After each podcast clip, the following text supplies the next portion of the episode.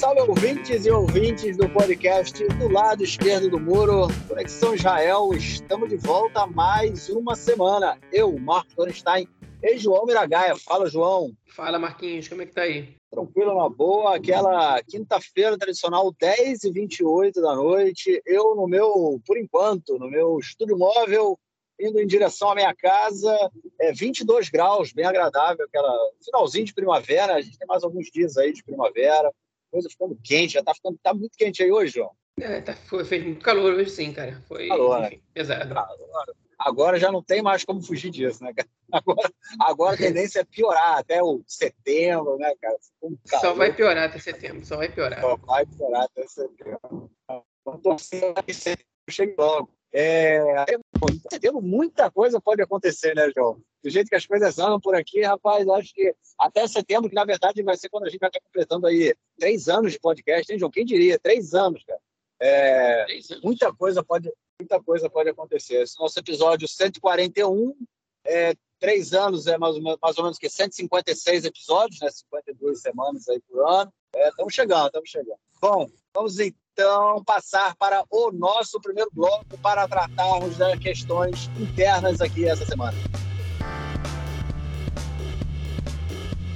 Bom, gente, começamos aí essa semana com a marcha, né? A, a, o Dia de Jerusalém, né? Foi no domingão lá, a gente comentou isso no, no episódio passado. É, domingão começou é, o primeiro dia da semana aqui, né? Para o ouvinte que não, não sabe.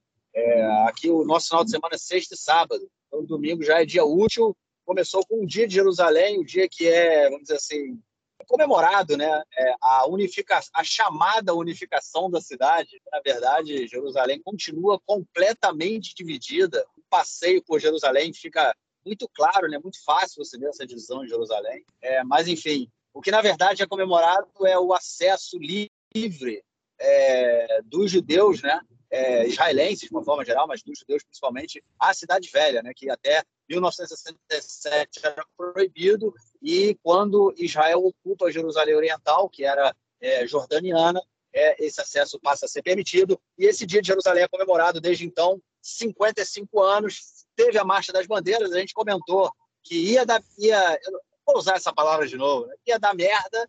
É, mas, João, acho que foi uma merda menor do que a gente esperava, né, cara? Não, assim, vamos, vamos, vamos dizer que as consequências foram, não foram grandes, né? Então, é. é nesse, nesse sentido, essa, sim. Essa, que era a questão da merda, né? No ano é, passado, é. teve foguete, né? Caindo, aquela coisa toda esse ano foi, foi diferente. Pois é, o que foi de certa maneira surpreendente, porque não teve. Não é que teve muito pouca reação, não teve nada, não teve absolutamente nenhuma reação. É, enfim, e passou despercebido mesmo. O Hamas prometeu foguete, as Israel prometeram foguete, prometeram reações enérgicas que já ia se arrepender e blá blá blá. Enfim, já passaram cinco dias e não aconteceu nada. Então, qualquer coisa que acontecer agora já não é mais reação ao que aconteceu domingo. Né? Enfim, então foi. E, e, olha que eu vou te falar que esse ano Israel deu muito mais razões para insatisfação palestina do que no ano passado, né?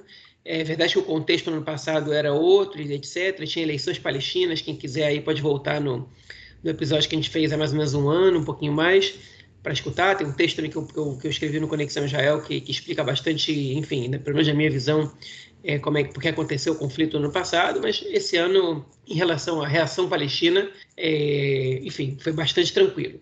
Agora, a gente não pode não comentar sobre o que foi esse evento, enfim, é, dia, enfim Agora, a gente não pode é, não comentar e, e, não fazer desse, desse evento uma das principais é, notícias e, do, do nosso, da nossa edição do podcast. Né? O evento, enfim, é, sei que, que adjetivo eu teria para dar para ele, né? enfim, o evento, é, como se diz, é um evento vil, né, digamos assim, um evento enfim, é, é, maléfico, né? É, um evento, um evento que, que, mostra uma, é uma demonstração de supremacia, né? Uma demonstração de, de força, é, de é, acho que de desrespeito, de desleixo, de, de é, é difícil, é realmente difícil achar achar aí adjetivo, né? Pois é, porque a manifestação da, das bandeiras, enfim, ainda que eu, que eu não goste de, de manifestações nacionalistas por, por si só, né? É, enfim, ela não é exatamente o problema. O problema não é, não é que as pessoas queiram sair para fazer a marcha de bandeiras de Israel no dia, no dia de Jerusalém, embora existe um dia mais apropriado para que isso aconteça, que é o dia da independência, mas enfim, que, que não acontece, né? O, esse evento, ele por si só já está errado, porque essa marcha ela é realizada na Cidade Velha, passando em frente ao portão de Damasco, que é simbolicamente o, o lugar é, assim, mais tradicional é, da, enfim, do, do, do, imaginário nacionalista palestino. Né? É, a marcha corta o Shuk, né, que é o mercado árabe da Cidade Velha, passa por dentro do bairro muçulmano da Cidade Velha de Jerusalém, okay? até chegar na região do Kotel Amaravi, que é o muro, muro das Lamentações, muro ocidental, que aí sim é uma área simbólica judaica. Né? Então, isso, isso já, já, é, já é um problema. Por que tem que passar pelo portão de Damasco? Por que tem que, tem que cortar o Shuk árabe? Né? Enfim, é uma clara provocação, é uma, é uma, enfim, é uma demonstração de força para mostrar que isso aqui é nosso, quem manda aqui é a gente. E isso, enfim, isso é, é, é já começa o problema daí. Né? É, e o evento aconteceu, verdade, antes do evento acontecer, o Itamar Ben-Gvir, que é um deputado que a gente tem falado bastante sobre ele aqui, infelizmente, infelizmente ele é deputado, né? para começar, infelizmente ele está solto, e, e, mais infelizmente ainda, ele é advogado, e por último, ele é deputado, né? Enfim, escrevi um fio sobre ele no Twitter também, recomendo, recomendo quem queira se informar mais sobre ele, leia lá. Mas ele, o pior de todos, eu diria, o mais extremista de todos os deputados da Knesset, é, é, decidiu fazer uma, uma subida né, no monte do templo, nas planadas das mesquitas, onde fica a mesquita de Al-Aqsa e o domo, o domo é, é da rocha, né? É, enfim, para fazer uma provocação, né? No momento que está tendo uma discussão entre Israel e a Waqf, que é a autoridade jordaniana é, que, que, controla é, essa região, né, uma espada das mesquitas, de acordo com, enfim, com o próprio acordo que Israel fez com, a, com, a, com o governo da Jordânia no, em 67, quando Israel conquistou Jerusalém, né, eles são responsáveis por administrar religiosamente o lugar. O, enfim, e aí as regras são que judeus podem visitar o lugar, mas não podem rezar lá. É, o Ben-Gvir ele resolveu bater de frente com essa com esse status quo, né, sustentado por uma adesão de um juiz de primeira instância de um tribunal local que afirmou que os judeus podem rezar lá. Então ele subiu lá, o Ben-Gvir especificamente não rezou, mas ele subiu lá e atrás dele foi uma multidão, nunca tantos judeus subiram as paradas mesquitas de uma vez só, mais de 2 mil pessoas subiram de uma vez só.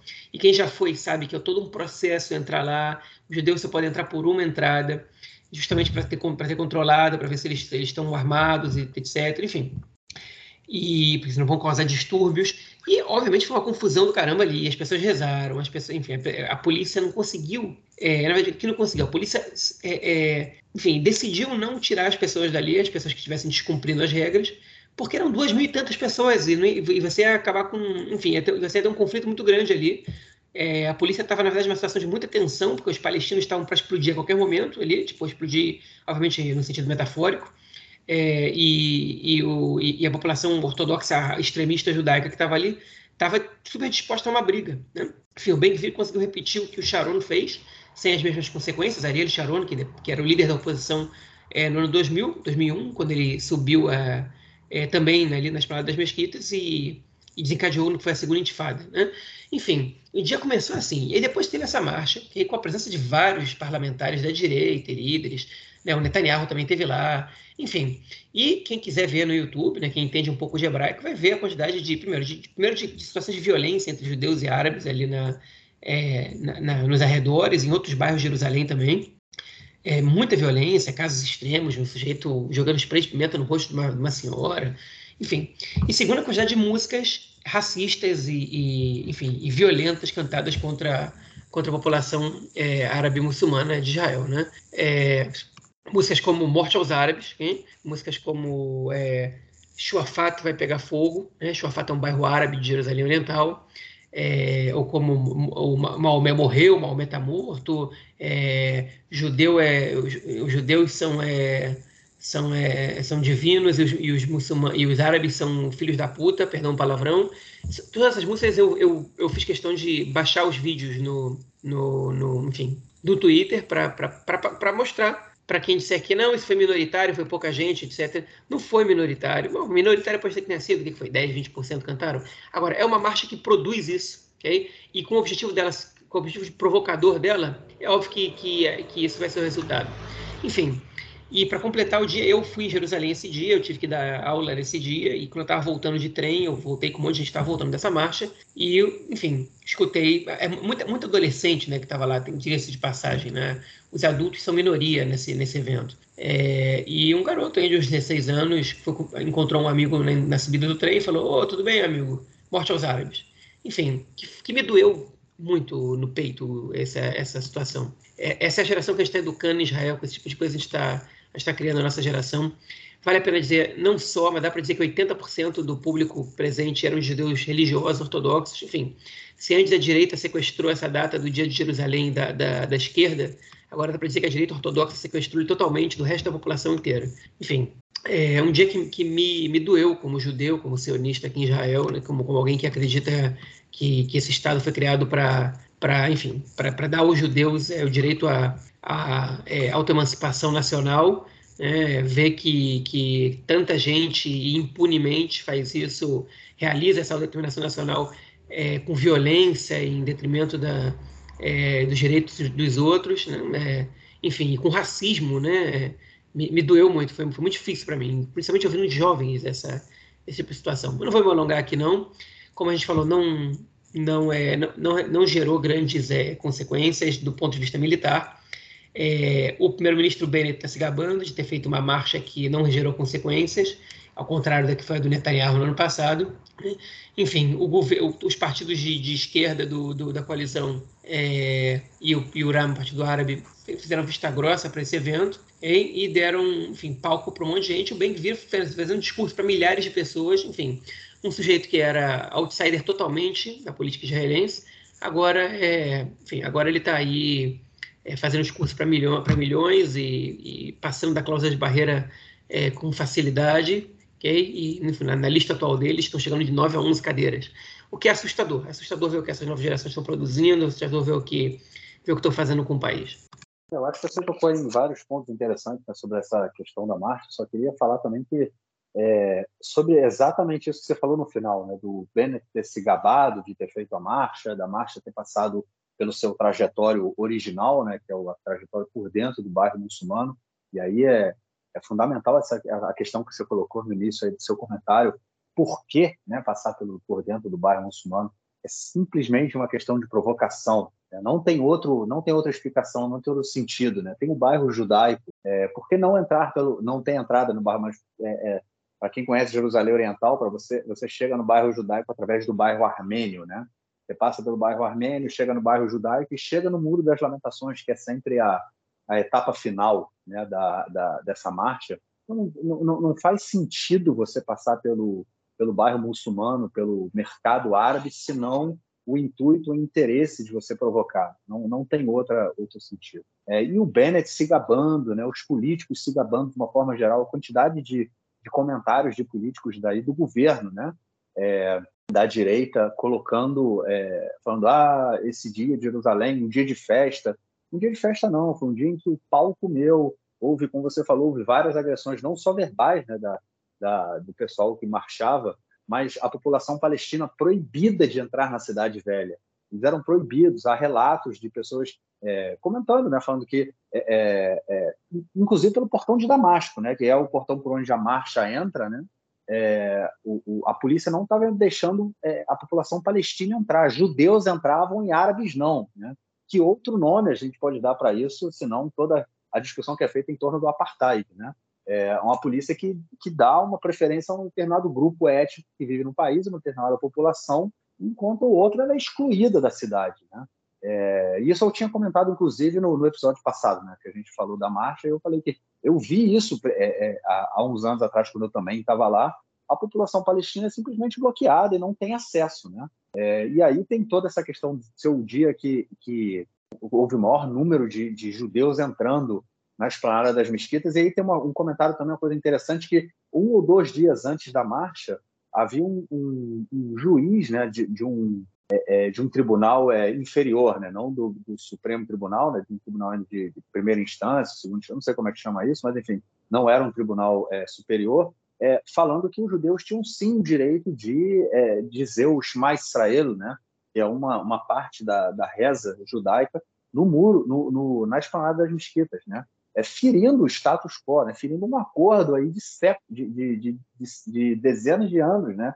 É, que tem com mais de meio século, né? inclusive desde 50, de 67, que foi feito aí com a Waqf jordaniana, né? É, ou seja, a gente tem essa série de questões. Foi uma marcha, foi a marcha mais à direita. E aí eu queria entrar nesse comentário sobre você colocou no final, né? Do principalmente do RAM, do Partido Árabe que faz parte da coalizão e dos partidos da, da chamada esquerda sionista, né? Como o Meretz e o e o, e o Partido Trabalhista não, não, não tem aberto a boca para o que aconteceu e foi uma marcha muito mais à direita do que a marcha do ano passado, né? É, em que a gente teve um número recorde de judeus é, indo, pro, indo na esplanada das mesquitas e rezando na esplanada das mesquitas. No início, a polícia ela, ela afastou parte das pessoas que estavam rezando, mas depois, como você mesmo colocou, ficou uma coisa meio que fora do controle. É, a gente teve um número recorde de participantes também, foram mais de 100 mil que eu vi. É, e, enfim, agressões de, é, é constantes, é, gás de pimenta, um, um, manifestante, um cara andando, o cara, o cara não era nem um policial, com gás de pimenta jogando na cara de uma senhora palestina que estava ali na, na porta da casa dela, na cidade onde ela mora, na, no bairro dela, enfim. É, e, e, aí você comentou dos jovens, né, João? Isso é uma característica dessas marchas, é que a imensa maioria das pessoas que participam da marcha é, não são residentes de Jerusalém, são colonos e religiosos. Né? Isso são pessoas que, é, durante o ano inteiro, ou não vão a Jerusalém, ou vão muito pouco a Jerusalém, só que nesse dia eles aparecem lá simplesmente para fazer cânticos racistas. É, eu não sei se é uma minoria, eu não, eu não compartilho disso. Ah, uma minoria que faz isso, porque na hora que começa ali, vai todo mundo cantando, vai todo mundo gritando, até porque é, a gente já está há um bom período é, há mais de um ano, né, passando por um processo de incitação muito grave, né? E principalmente desde que o Gram né, entrou na coalizão e a gente viu é, é, recentemente também a deputada do Meretz, é, Zoab, colocando aí é, é o governo né, né é, contra a parede, né? É, há duas, três semanas atrás, comentamos nisso no nosso episódio, é, a gente vê uma incitação né, do Likud, dos partidos da oposição contra a população árabe. Então a gente está vindo aí num crescente, principalmente também do Bem-Vir, essa coisa toda, a gente vindo num crescente de incitação, e essa marcha é mais um resultado disso. Agora, o que chama atenção é não só esses partidos da, da, da esquerda sionista é, sumirem do mapa, não abrirem a boca, ficarem calados, é, como também a, a, a, direita comemorando e, e falando, é, ser um dia um dia de, de, de festa, é, o Lapid falou isso, o Bennett falou isso, o Benny Gantz falou isso, enfim, um dia de festa e tudo mais, e a gente vendo aí o que estava acontecendo na, na Cidade Velha. É realmente muito assustador. É, saiu, inclusive, um artigo nessa semana no Aretz, é, do Chaim Levinson, né, que a gente, a gente acaba comentando dele quase todo episódio, né, João? É, que ele falou que é, é a alternativa do Bibi, né, posterior ao Bibi, é o Benvir. E eu concordo com ele. Eu não acho que isso possa, isso vai ser num período tão breve, né? Porque, enfim, o Bibi daqui a alguns anos, é, é, o Bibi já é um cara tem uma idade mais avançada, ou seja, daqui a 10, 15 anos ele é, pode ser até que daqui a 10, 15 anos, quando o Bibi saia da política, né, a, o Benvir ele seja a pessoa que vai substituí-lo, é, porque o país está indo cada vez mais, mais à direita. Né, é, você comentou aí dessa desses jovens né, que a gente está educando, esses jovens que estão crescendo, e eles têm uma força política muito grande, né, e, e fazem parte do grupo, do grupo político é, ligados à ocupação, né, do grupo político ligados a, a assentamentos ilegais de extrema, é, de, é, que usam de extrema violência, é, enfim, é, realmente é assustador o que a gente é, pode ter aqui na, na, na, na realidade israelense, né, na, na, política e na sociedade israelense é, nos próximos anos. Bom, vamos então à nossa segunda notícia do bloco, e é sobre a Cisjordânia. Né? O pau continua comendo na Cisjordânia. Só no dia de hoje, quinta-feira, a gente teve mais dois mortos, é, dois palestinos mortos na Cisjordânia. Eu tentei entrar em contato com uma ONG, eu não, eu não tenho esse número, eu queria, eu queria saber o número de, de palestinos que morreram já na Cisjordânia esse ano, principalmente nesses dois últimos meses, porque tem sido é, um número muito grande. A gente tem quase toda semana é, é, é várias vítimas né, que acabam morrendo, jovens que são, tomam um tiro pelas costas, enfim. Está uma coisa aí brutal, uma barbárie acontecendo e o pau continua quebrando, né? A gente está gravando aqui na, na quinta-feira de noite e no, no, nas últimas 24 horas morreram quatro palestinos, né? É, enfim, com operações do, do exército lá. É, uma delas foi uma operação realizada para destruir a casa é, da família do, do, terrorista que realizou o atentado em Bnei Brak, que é uma política de enfim, punição coletiva, de alguma maneira, é, é, de Israel, que hoje mesmo o Bennett apareceu elogiando essa, essa política, dizendo que é um recado para outras pessoas, que, enfim, eu duvido que isso, que isso tenha alguma repercussão na, na prática, que evite novos atentados, fora que eu acho que isso fere os direitos humanos, você pune a família inteira, e aposto que é contraproducente, mas enfim. E o, saldo disso é morte, porque as pessoas estavam lá se manifestando contra essa, essa é, ação do exército e teve troca de tiro, teve violência e, e enfim, e o palestino morreu.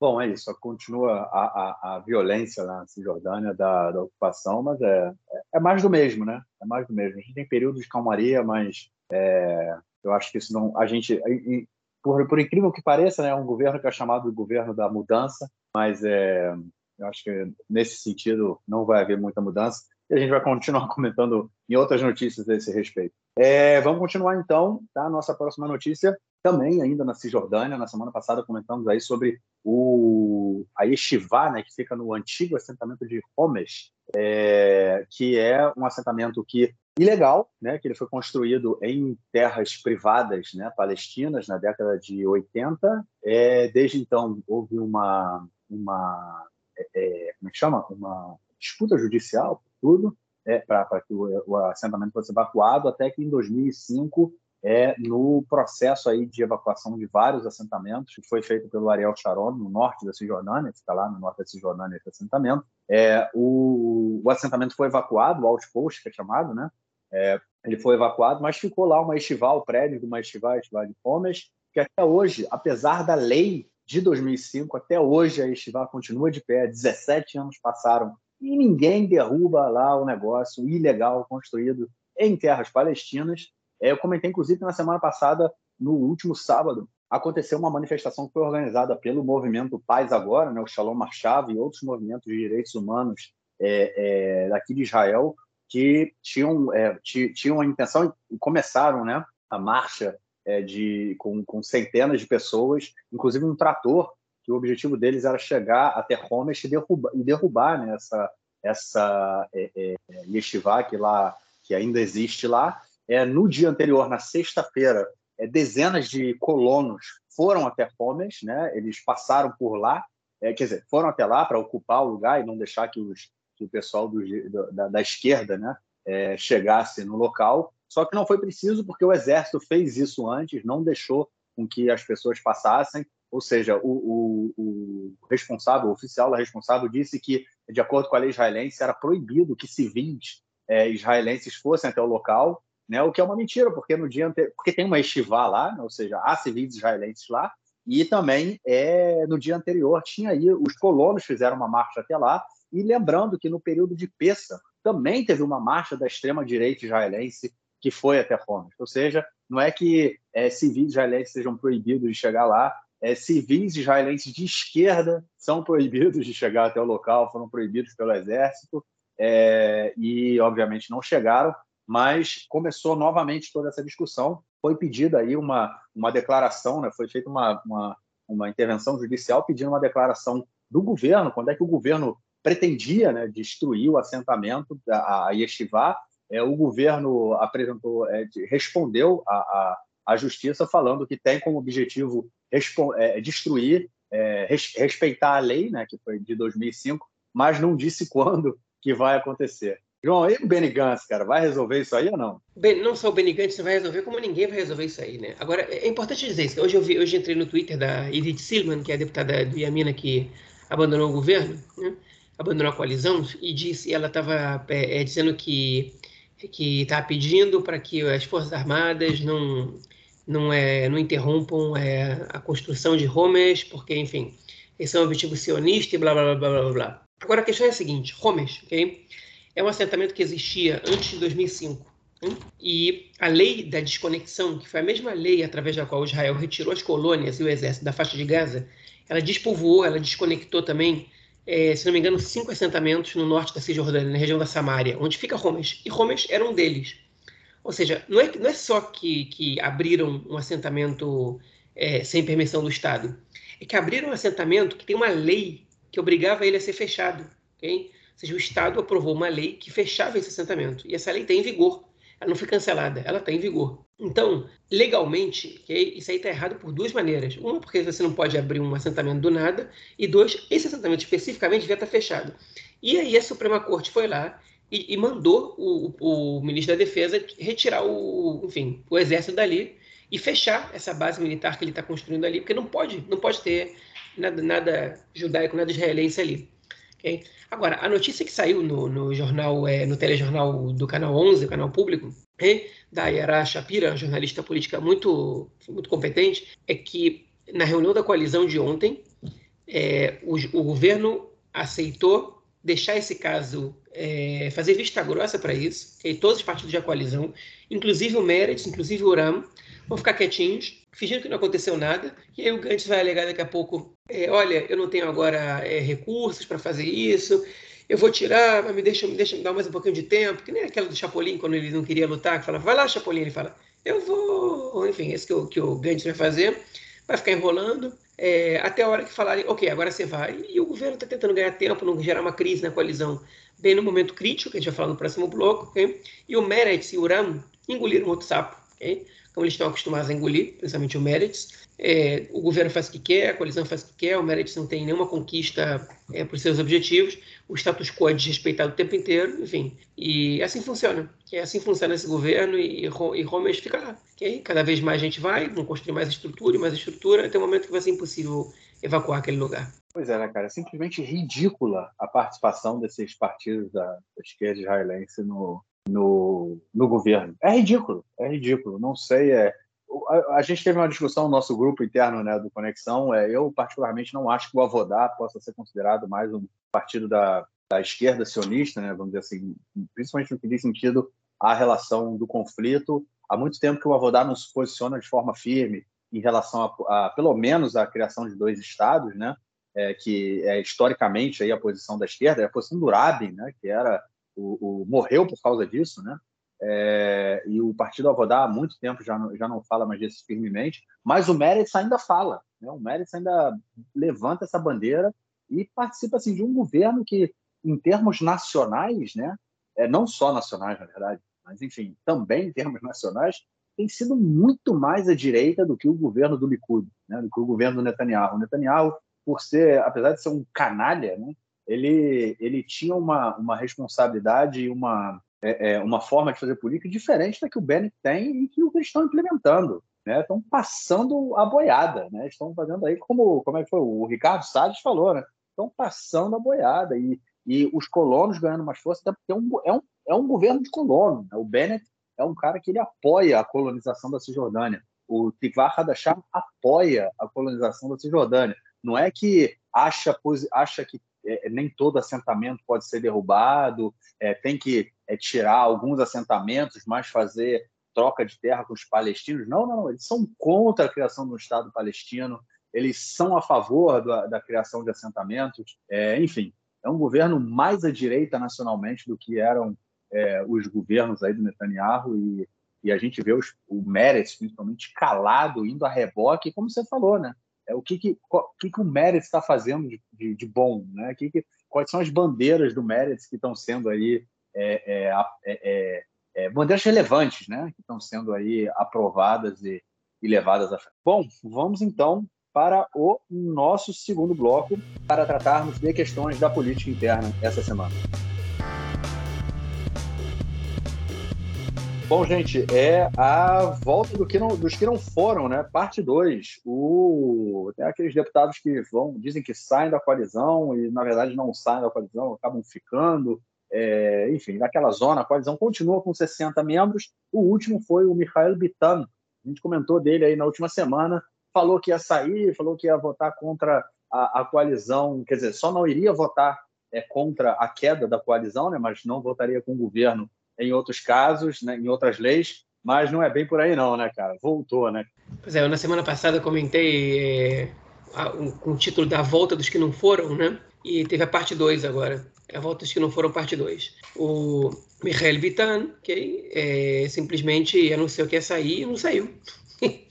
Enfim, mas ah, isso está mostrando alguma coisa para a gente aí. Está mostrando o que eu disse na semana passada, que depois que a, que a, que a Erina Rizoab do Meredith fez isso, outros deputados vão começar, vão começar com a mesma estratégia. Cada vez que eles não conseguirem alguma coisa, eles vão ameaçar sair. Hein? E aí, quando eles. É... Enfim, a gente vai ver isso também no próximo bloco.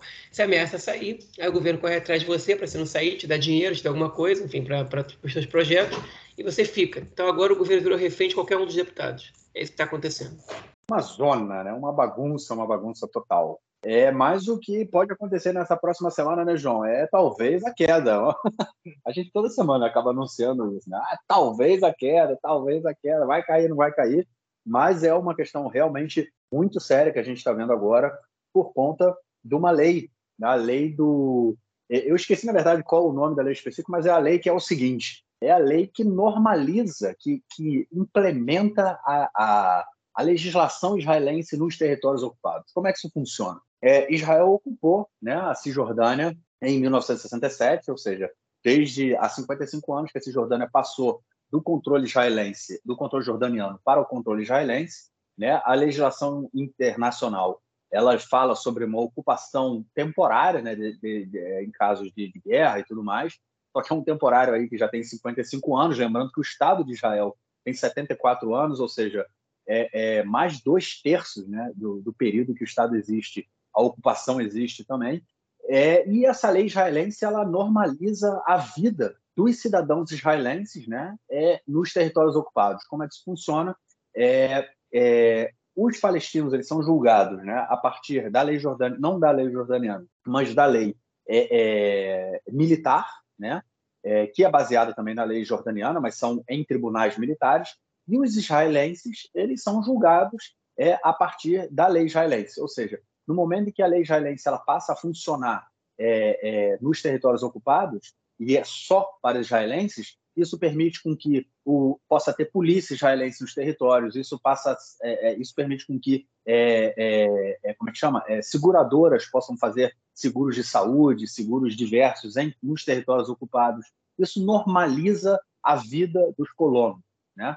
caso essa lei, ela, né, essa lei precisa ser renovada a cada cinco anos, né?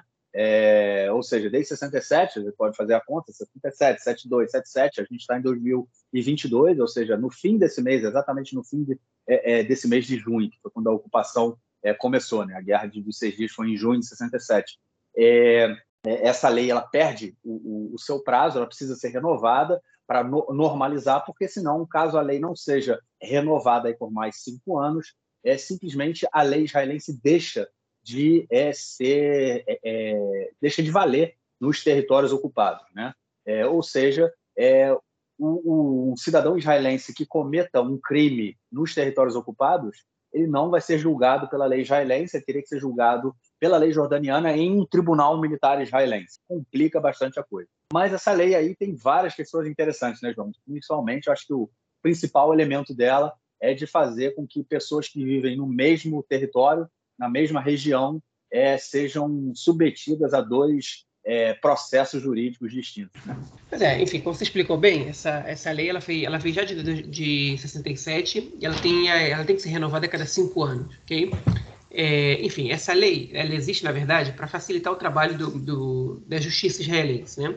É, para facilitar o trabalho em relação aos judeus que estão lá. Na verdade, ela foi criada simplesmente para os soldados, né? primeiro para os soldados, porque não tinham colônias na Cisjordânia, e a partir do momento que, que Israel foi começando a colonizar a região, é, enfim, essa lei ela, ela teve que começar ser, ela teve que ser aprimorada em algumas emendas, é, basicamente para é, legalizar, é, se, bem ela não legaliza e ela não declara soberania sobre a região, exatamente por isso que essa lei precisa ser renovada a cada cinco anos, é, na prática, ela, ela, enfim, ela diz, ela diz, ela passa um recado que é o cidadão israelense é, nos territórios, ele está sob a lei israelense, ou seja, é, ele tá em, ele, se ele não tem território soberano israelense, na, na prática é isso que acontece. E aí, como você mesmo disse, e muito bem diz, é, existe uma, uma, diferença da lei né, para os é, israelenses que estão na Cisjordânia, é, para os palestinos que estão na Cisjordânia. Como é que se vê essa diferença? Os palestinos eles estão, eles estão à margem, eles estão é, regidos sob a lei militar israelense, não a lei civil, barra a lei da Jordânia, que é, que é enfim, a jurisprudência que existia ali. Né? Então, quando a lei militar israelense não tiver precedente, é, a lei que vale ali é a lei da Jordânia. Okay? São resquícios da colonização jordaniana ali até 67. É, então, por exemplo, um maior de idade para a lei israelense é uma pessoa com 18 anos. Na lei da Jordânia, com 16. Então, um, um palestino é, com 16 anos é considerado maior. Então, se um, um, um, judeu de 16 anos apedreja um carro palestino ali, como acontece eventualmente, é, ele, ele é, enfim, ele vai ser avaliado e julgado como menor de idade. Se é um palestino de 16 anos que faz, ele é julgado como adulto. Okay? Além disso, essa lei ela tem várias, ela dificultaria muito a questão da segurança nacional israelense, porque, por exemplo, essa lei ela permite que presos palestinos é, possam estar presos em presídio de segurança máxima é, que não, não, não na Cisjordânia, né? do lado de cá do muro, do lado esquerdo do muro, do lado esquerdo da linha verde. E, se essa lei caduca, por exemplo, como é que Israel vai fazer? Vai ter que levar um monte de presos para a Cisjordânia? Não tem lugar nos presídios lá para isso. Não tem estrutura para isso. Né? É, enfim, e outros detalhes que são parecem pequenos, mas são muito importantes. Por exemplo, os colonos que vivem na Cisjordânia, eles só são abastecidos, digamos assim, né? não encontrei palavra melhor, pela, é, pelos, pelos, é, pela cidadania, né? eles só têm direito à plena cidadania em relação aos direitos sociais, por exemplo, israelenses, por causa dessa lei. Então, é, a Seguridade Social, o Bitor Leumi, né, que todo mundo paga, que tem o seguro-desemprego, que tem é, seguro contra acidente de trabalho, etc, etc, etc. É, as pessoas que, que trabalham, que vivem na Cisjordânia, é, é, enfim, as pessoas que vivem na Cisjordânia efetivamente e que trabalham lá, elas não podem ter é, acesso à Seguridade Social se essa lei caduca. Né?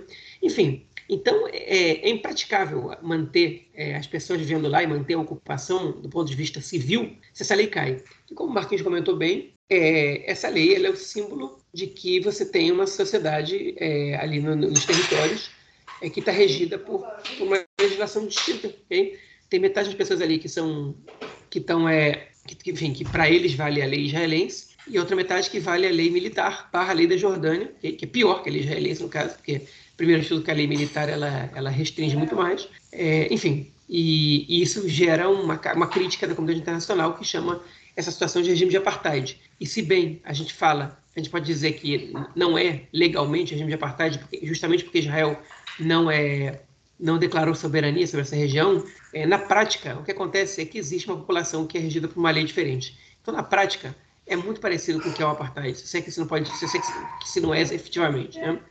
É, e aí o Guidon Sar ele está forçando a barra para aprovar essa lei, né, para reaprovar essa lei, é, e o Meretz e o Uram não querem votar nessa lei, principalmente o Uram.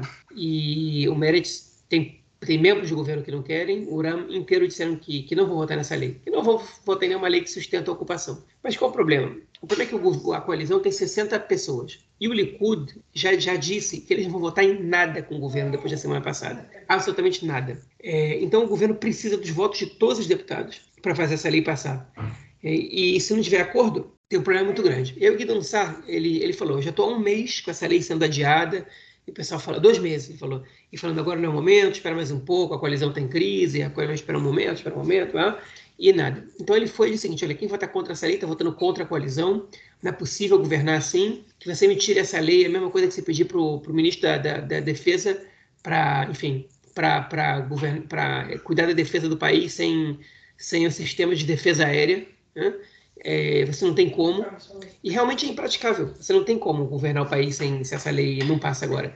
É, porque se a ocupação acaba, não vai ser do dia para a noite, não vai ser acabando, não vai ser uma lei não passando. Essa, essa lei não passando ia, ia criar um sistema, enfim, problemático, ia instalar o caos na cidade israelense e, e enfim, e seria, e seria realmente um problema. Então, essa, mas o Igor chegou lá e fez essa, essa ameaça, seguindo aí a, a Arinal Zoab, seguindo aí o, o Michael Bitan. E aí, qual é, qual é a repercussão que isso tem? A gente está entendendo que para você passar alguma coisa, você tem que ameaçar, ok? Só que essa ameaça, por enquanto, não funcionou. Okay? E eu não sei se vai funcionar até semana que vem, quando essa lei for apresentada. É, e aí, de repente, junto a isso, a imprensa apurou que o Guidon Sar e o é, Zevelkin, que é o deputado do partido dele, fizeram, estavam é, em contatos com o Likud, okay? e com até assessores do Netanyahu. É, o Guidon Sar, ele foi um dos caras que se manifestou mais contrariamente, tipo, mais, de, de maneira mais é, é, incisiva ao fato de que ele não vai sentar com o Netanyahu. Mas ele falou sobre isso antes, né? o contexto agora é outro. Enfim, pode ser que ele diga, olha, no governo que não aprova essa lei, eu não tenho, não tenho outra escolha senão é, mudar de governo, derrubar o governo para aprovar essa lei e depois é, convocar eleições. É, isso pode acontecer. Agora, também pode, o que pode acontecer é que ele tenha, de propósito, deixado essa notícia vazar para mostrar para ameaçar o governo, dizer o seguinte, olha só, se vocês não aprovarem, eu, eu, eu, vou, eu abandono o governo e sento com eles, ok? Eu nego isso em público, mas nos bastidores eu estou fazendo isso. E é uma maneira de assustar o governo. E, enfim, se ele vai conseguir, eu não sei. Se essa lei vai passar, eu não sei. O que, que vai acontecer se essa lei não passar, eu não sei. É, mas é mais um capítulo da tensão e da fraqueza da coalizão em Israel. Tá um bunda lelê total, hein, João? Tá uma coisa, rapaz. Isso eu acho que é, é, é, é uma mostra aí, né? Que é, você, é meio que impossível, né? Você querer fazer um governo aí de é, coalizão nacional, vamos dizer assim, é, em que o único objetivo era não deixar o Bibi participar, né? Não deixar que o, o, o, o, o Bibi fosse o primeiro-ministro. É, e aí a gente tem essa confusão toda. Pode ser uma lei salvadora para o Meretz, né, cara? Que no caso, mesmo que o governo caia, é, eu acho que o Meretz votar a favor dessa lei é mais é, tipo é a lei da ocupação, né? É a lei que legaliza a ocupação israelense, pelo menos dentro da legislação israelense. Né? A legislação internacional continua é, sendo contra isso, né? Tipo, é, não não permite esse tipo de, de legislação. É, na verdade, tem eu, eu ouvi um podcast do, do canal do, que é, enfim, é, da, é da, do N12, né, que é, é, é, ligado a um canal de notícias, né, o Maco, é, que aí tem um, um cara que é, é, um especialista, que é do, do é, Instituto de Democracia, né, ele fala é, que há várias leis, né, qualquer país tem isso, de que cidadãos do seu país, caso cometam crimes no exterior, eles também podem ser julgados no, no, por esse crime dentro do seu país. Né? Por exemplo, um cidadão israelense que tenha cometido um crime na Itália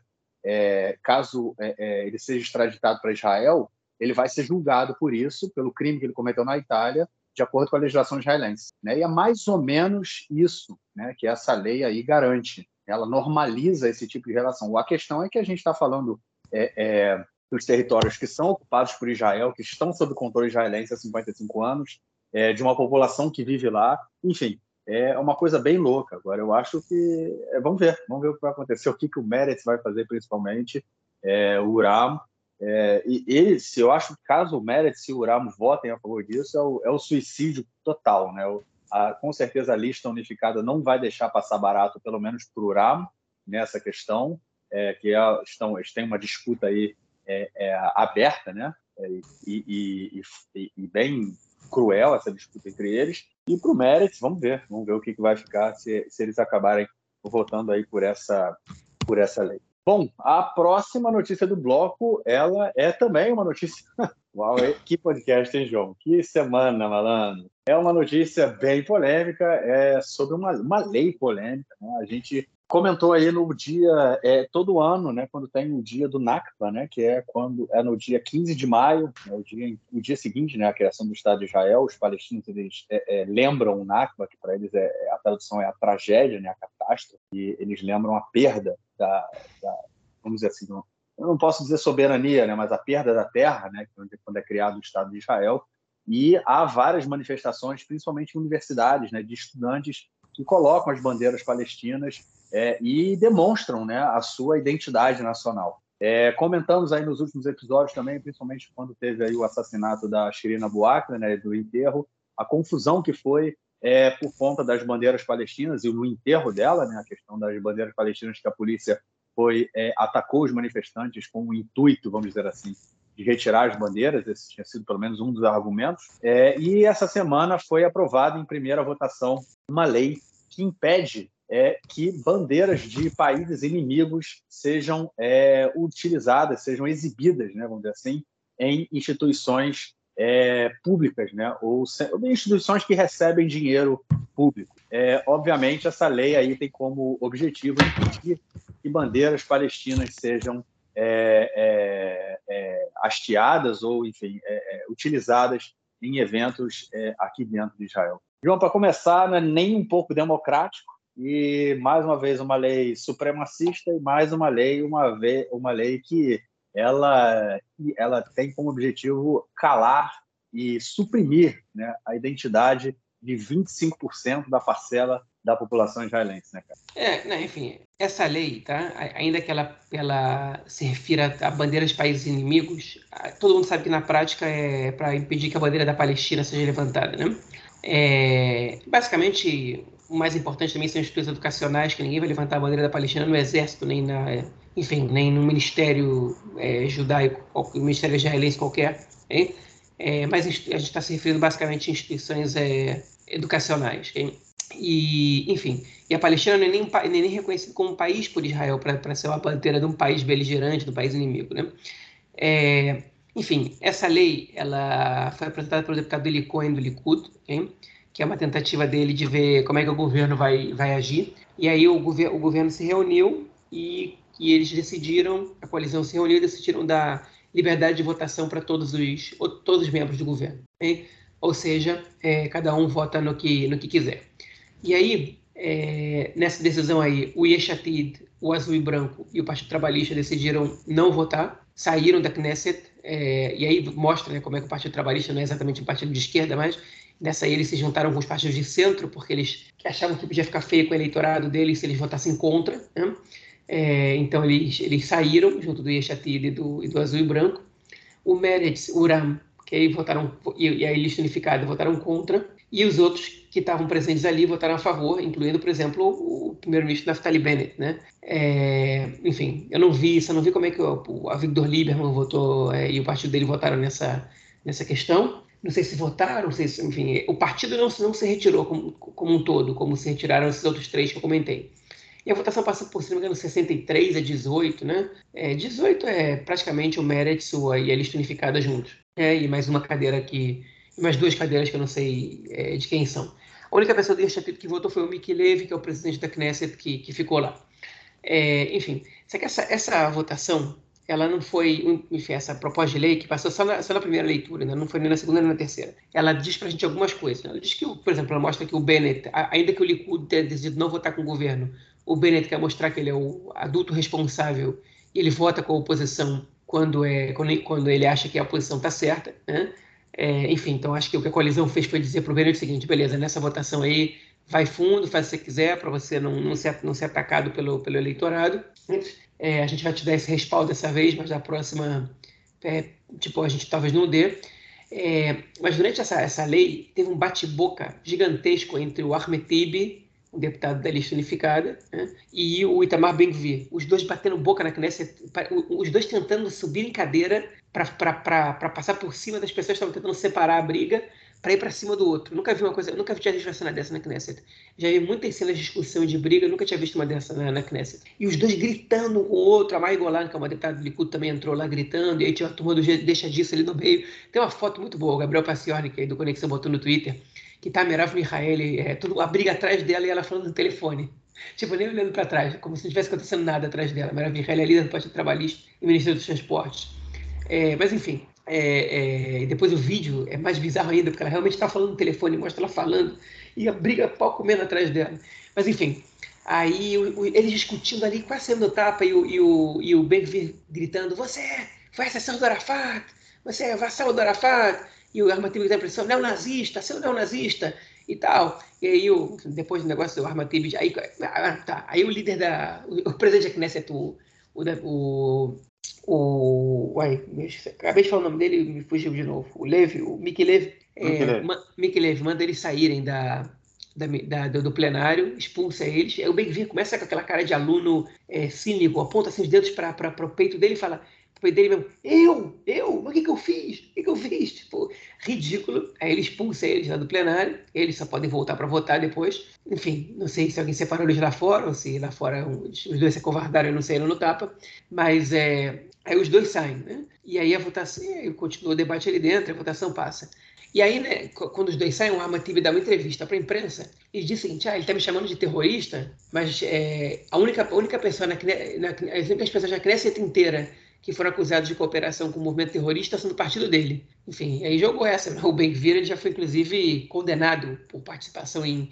É, por, por, por ser cúmplice de, de atividade de terrorismo. É, e, o, e o Smotrich também, no mesmo partido. Enfim, é, ficou por isso mesmo. passou em primeira leitura, falta a segunda e terceira. Sabe-se lá quando é que vão levar a votação essas outras leituras. Provavelmente a oposição vai segurar essa votação para o momento que o governo estiver em crise de novo, né?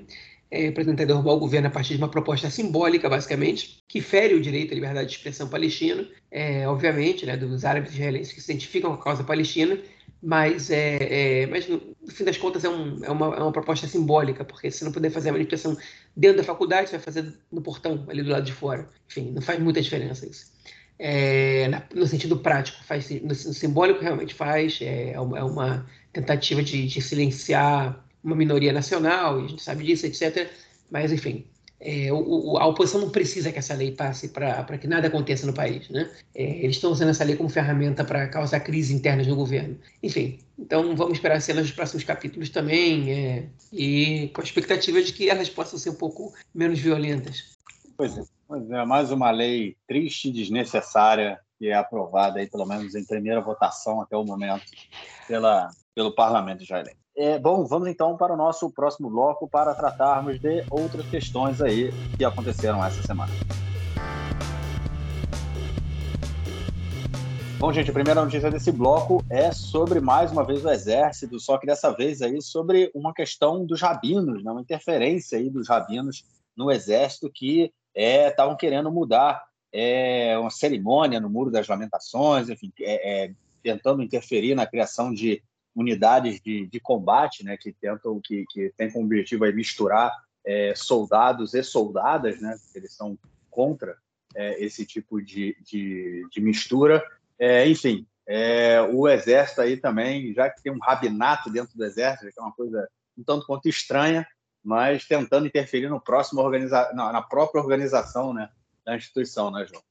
Pois é, essa, hoje o, o, o chefe das Forças Armadas, o Aviv Kohavi, recebeu um, uma carta assinada por, várias, é, por vários rabinos de várias correntes é, ortodoxas, né? É, e, e a gente não está se referindo exatamente aos ultra-ortodoxos, embora tenha alguns ali que são ultra-ortodoxos nacionalistas que assinaram essa carta também, mas é alguns mais moderados, é, enfim, o rabino-chefe do, do, do kibbutz é religioso, por exemplo, é, pedindo para o Aviv Kohavi não prosseguir com essa, com, essa, com essa abertura de unidades que misturam combatentes homens e mulheres, né, que é uma novidade que o Tzahal, que, o exército de Israel quer fazer, é, porque, segundo a alegação deles, isso pode transformar o exército no exército de tribos, né?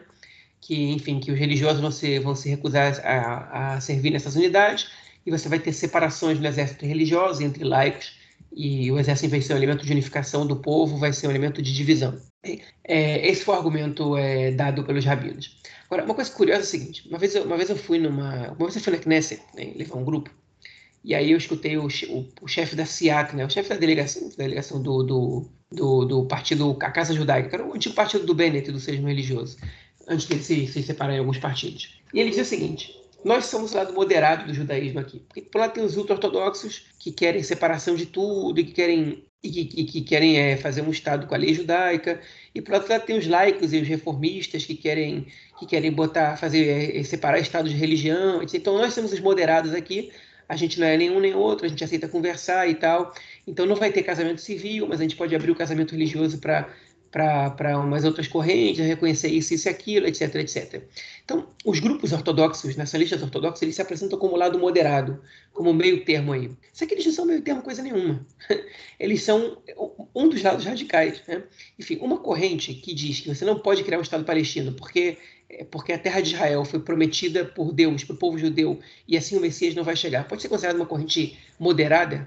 É óbvio que não, isso é extremismo, ok? Então é hora de falar a verdade. O Naftali Bennett, que é o primeiro-ministro de Israel, que compactua com essas ideias, é um sujeito extremista, ok? E isso é, enfim, isso tem que ficar claro para todo mundo. É, então, você, você evitar que homens e mulheres sirvam no exército, porque os religiosos não serviriam nessas unidades, homens e mulheres sirvam juntos como combatentes, que os religiosos não serviriam nessas unidades, quem é o problema aí? O problema são os religiosos que não aceitam, que não são tolerantes com a possibilidade de que as mulheres possam servir nas mesmas bases que eles. A gente está no século XXI, não é possível. Não é possível que, que a gente tenha que se cuidar para que não tenha separações no exército. Quem está fazendo a separação é quem não aceita okay? conviver com as mulheres na mesma base militar. Qual o problema? é, enfim, é baseado numa ideologia fundamentalista, numa, numa, numa, numa doutrina religiosa, numa interpretação é, da lei judaica, okay, que é radical.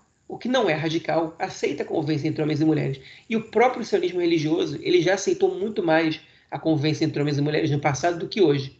Okay? E ele nunca foi moderado, diga-se de passagem, porque a ortodoxia não é moderada. A ortodoxia não aceita é, interpretações é, ao judaísmo que neguem é, a Allahá, que qualquer, qualquer vírgula na Allahá, que questione qualquer vírgula na Allahá, que é a lei judaica escrita 1.500 anos atrás.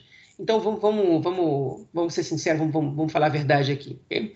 É, não existe nenhuma moderação e essa carta é uma vergonha. Eu espero que o Aviv Kohav, que é o líder do que é o chefe do exército, é, enfim, diga para ele o seguinte: olha só, vocês mandam na sinagoga e quem manda no exército sou eu. Tipo, e acabou. Eu e os outros generais, etc. E que siga em frente com a reforma que ele está fazendo. E, enfim, já que a gente está falando desse caso, teve outro caso relacionado ao exército também, é, que, que aconteceu semana passada, que ia ter um ato, né, uma cerimônia de recepção de boinas no, no Kotel Maravilha, no Muro das Lamentações, que é um, um, uma, uma região pública, né, uma área pública do Estado, é, enfim, que onde cerimônias são realizadas, simbólica para o povo judeu, e a cerimônia ser realizada e, a chefe de cerimônia seria uma soldada, mulher. E a, o Keren Lemora Kotel, que é o fundo de, de responsável pela, pela, pela, é, do, da, do, legado do Kotel, né?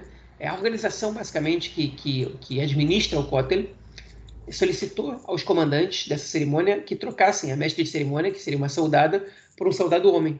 Okay? E eles obedeceram a, a, essa intervenção de um corpo estranho ao exército. Okay? E, e, a cerimônia foi apresentada por um homem e as mulheres ficaram de fora. E o Aviv Kohav se referiu a esse caso como uma, um atentado aos valores do exército é, e uma coisa que não pode acontecer, okay? e que os comandantes erraram e que devem ser julgados por esse erro. Porque eles não podem permitir que forças externas é, decidam, os, tipo, os, é, enfim, é, seja mais importante que o comando que eles receberam e a maneira como eles deveriam ter organizado o, o a cerimônia. Enfim, então nessa aí eu estou com o Corrave, Acho que ele, acho que ele, ele acertou nessa e eu espero que ele acerte na outra também. Pois é, meio vergonhosa toda essa situação, né, cara? Essa interferência aí de. Não é questão do exército, a questão do machismo mesmo, né, cara? Essa, essa coisa aí de você impedir, enfim. E da questão religiosa também, de uma forma como toda, né? É, não, só, não só o machismo, mas a religião e o século XXI. Muita coisa errada. É, bom, vamos então é, seguindo para a nossa próxima notícia, que é mais uma bomba essa semana sobre o julgamento de Benjamin Netanyahu. Continua o julgamento aí na pasta 4000, a gente comentou já alguns episódios do depoimento da testemunha do Estado, né, do delator Shlomo Filber, né, que ele era um ele tinha sido aí o, o, o, diretor do Ministério das Comunicações, foi colocado como diretor dos Ministérios das Comunicações pelo Benjamin Netanyahu, e é o caso 4000 em que o Bibi é acusado de é, é, como é que chama? É, é, é, é, é, suborno, né? No caso, ele teria recebido, dado, tinha recebido, enfim, tinha, tinha recebido coisas em troca de, de favores, enfim. e houve aí uma confusão muito grande porque a procuradoria pisou na bola, pisou na bola feio. Eles tinham dito que um dos principais argumentos aí em torno desse caso, uma das principais questões em torno desse caso, teria sido uma reunião é que o Filber teria tido com o Bibi, né, uma reunião em que o Bibi deu instruções a ele de como ele deveria agir, sendo aí o diretor do Ministério das Comunicações, só que a Procuradoria errou a data da, é, é, da reunião. Eles tinham dito que a reunião aconteceu num, num determinado dia. Não, eles tinham dito que é, tinha acontecido logo no início, né, da, da é, que, que, logo, logo pouco tempo depois do, do Filber ter sido colocado como como, é, é, como é, diretor do Ministério das Comunicações, só que a defesa do Netanyahu conseguiu provar essa semana que não, que essa, essa data, é, a, o período que teria sido apresentado pela Procuradoria não é correto, não a data né, não, não bateria aí com, com tudo que tinha acontecido. A Procuradoria pediu né, é, é, para os juízes para que fosse feita uma correção é, do, do processo e a juíza responsável disse negou o pedido da procuradoria e o processo não houve né, a correção dessa data. É, muita coisa aconteceu, né? Teve gente, a direita comemorando, né? Falando que é, caiu aí o caso do Netanyahu, né? Por conta dessa data. Mas ao que tudo indica, é, não necessariamente possa ter caído, até porque a reunião aconteceu. A data não, não, não bate, a Procuradoria errou, mas a, data, a reunião entre Filber e Netanyahu, onde o Filber recebeu, é, é, é, é como que chama?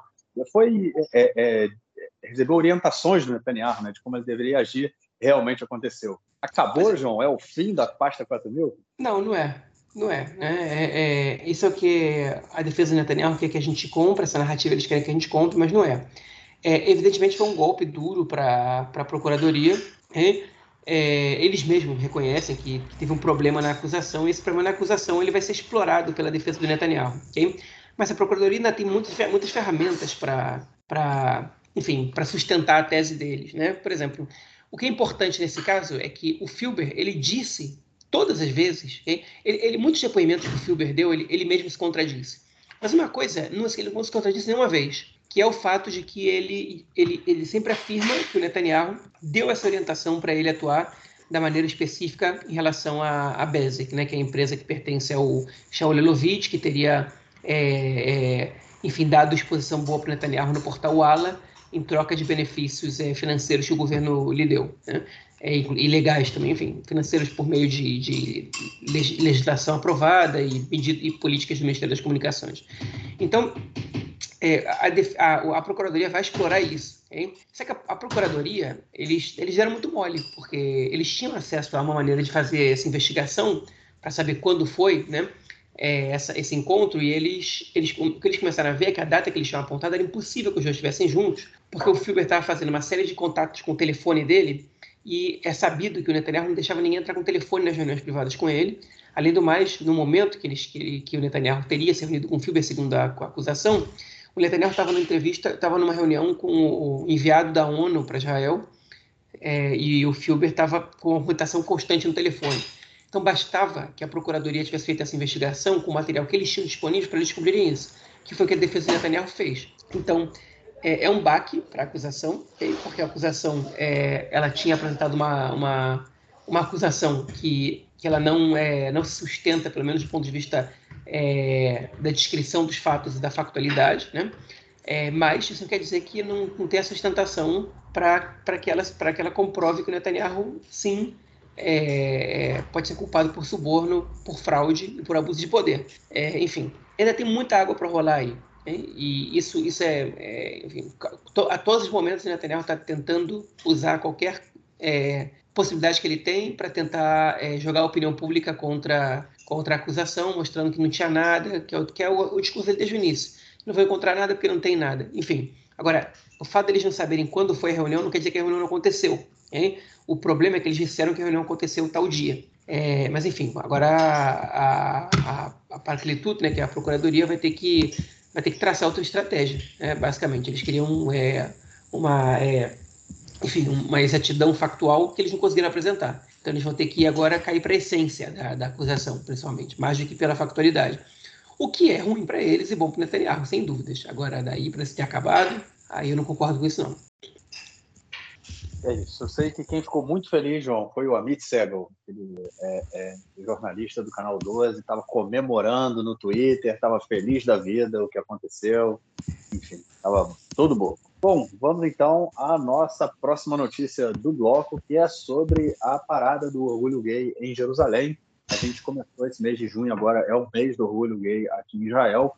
É, teremos aí outras passeatas, né, outras paradas, e a de hoje foi em Jerusalém na quinta-feira. É uma parada geralmente sempre, né, muito tensa, né? Ser em Jerusalém. É, a gente já teve ataques terroristas é, é, na passeata, cerca de é, seis ou sete anos atrás teve uma menina que foi morta, é, uma menina de 16 anos, Shira Banki, ela foi morta é, por um ultra-ortodoxo, né, com uma facada e morreu. É, a gente já teve, inclusive, os Motres, né, que aí o, o, o, deputado que já organizou uma marcha, né, a Marcha das Bestas, é, para fazer oposição à marcha do orgulho gay, enfim. É, foi uma marcha que teve também, inclusive, muitas, é, muitas ameaças, mas aconteceu tudo bem, né? ocorreu tudo bem, né? A marcha aconteceu e não houve nada, nada de especial. É, enfim, a gente teve um assassinato, né? É, há seis anos, sete anos, de uma, de uma jovem de 15, 16 anos, uma adolescente, que participou dessa, dessa, dessa, dessa parada LGBT em Jerusalém. Foi, enfim, foi assassinada por uma facada, né? Já comentou esse fato aqui no podcast também. É, e as ameaças tiveram esse ano foi que se a parada acontecesse, eles iam repetir, e citando o nome da vítima, eu não me lembro agora o nome dela, é até um pouco vergonhoso isso, deveria lembrar, porque, enfim, o nome das vítimas tem que ser lembrado. É, no clube dos assassinos. Shira, isso, Shira Bank. E ela, enfim, e a marcha aconteceu hoje, é, sete suspeitos de causa, tentativa de causa de desordem é, e, e, violência foram presos. É, o presidente da Knesset, Miki Levy, teve presente, discursou lá. E ele foi a, foi a primeira vez que o presidente da Knesset teve, teve presente numa, numa parada LGBT.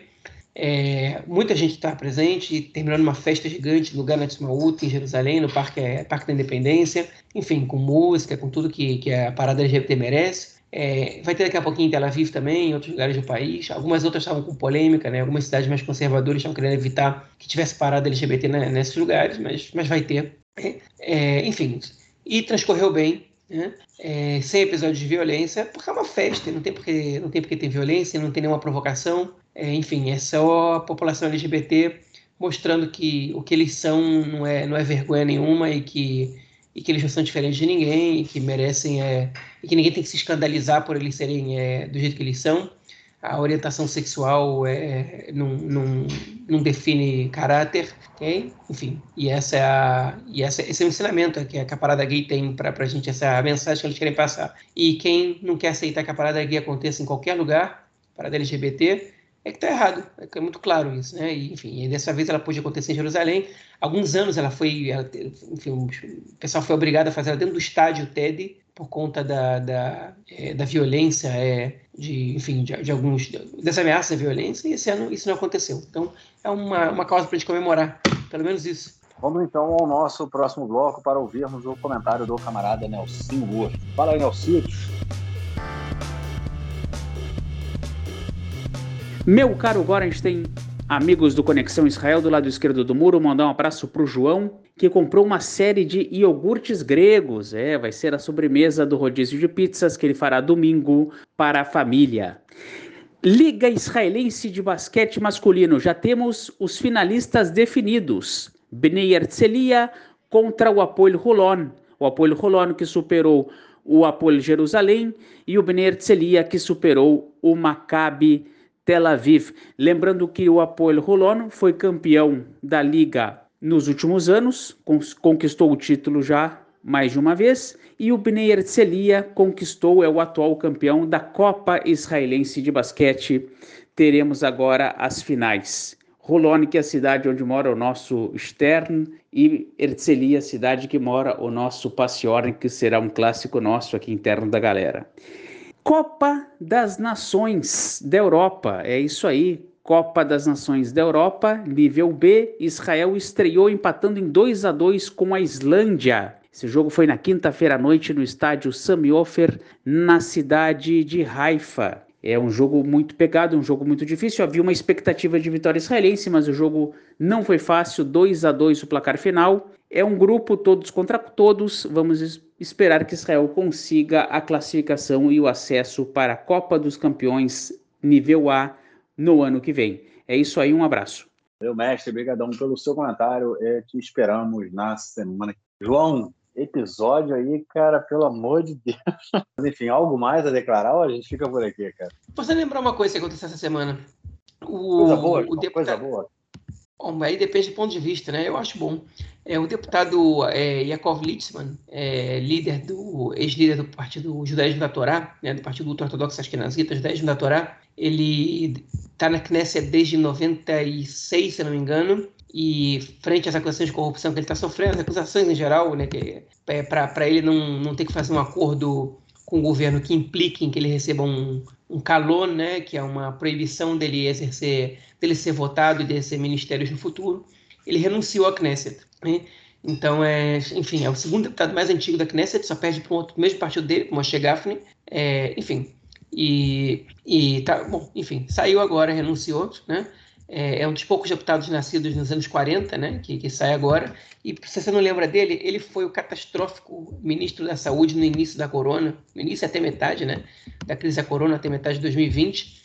Que, enfim, que, que liberou que os ortodoxos rezassem sem problema, que descumpriu uma série de determinações, enfim, é, e por aí vai. Descumpriu o lockdown que ele mesmo instituiu, né?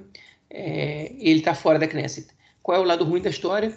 É que aparentemente o representante do partido que o substitui, é, que é da comunidade racídica de Gur, né, que é a mesma que ele pertence, parece ser é, bem mais radical que ele. Eu nem sabia que isso era possível, mas pelo jeito é. Então é isso, cara. A gente fica por aqui e nos falamos na semana que vem para gravar o nosso próximo episódio. Valeu, forte abraço. Abraço, até mais. Tchau, tchau.